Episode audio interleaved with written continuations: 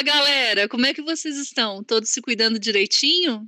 No podcast de hoje do Comunica Saúde UFO, vamos falar um pouquinho sobre as máscaras, que se tornaram um item indispensável durante a pandemia. Bora lá se informar corretamente e combater as fake news? No começo da pandemia, devido à necessidade do uso da máscara cirúrgica pelos profissionais de saúde, a população acabou ficando restrita ao uso das máscaras de pano. Mas, segundo um estudo realizado recentemente pelo Laboratório de Física da USP, foi comprovado que a filtragem dessas máscaras de pano são de 40%. Mas lembrando que elas precisam ter duas ou três camadas de tecido para que seja garantida essa eficácia. Outra máscara também que foi muito utilizada no início da pandemia foi a de TNT. E, de acordo com este mesmo estudo, a capacidade de filtragem dela foi de 78%.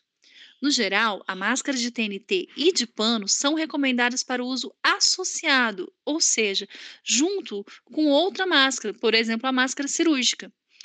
Por falar nela, a máscara cirúrgica tem eficácia de 89%, sendo mais acessível tanto economicamente quanto a sua disponibilidade aí no mercado.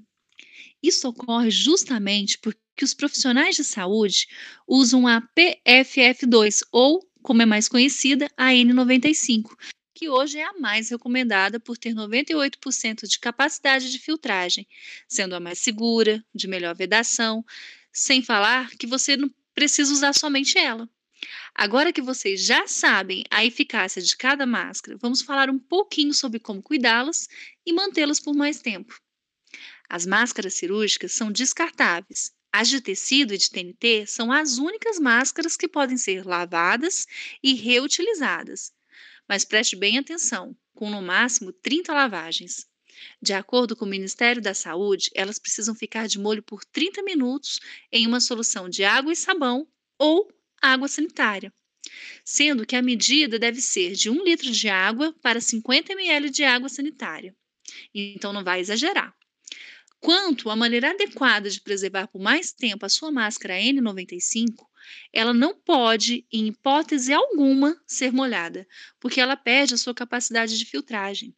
Ela precisa ficar descansando após o uso por 3 a 7 dias em um local arejado e sem contato direto com o sol. Agora fique esperto.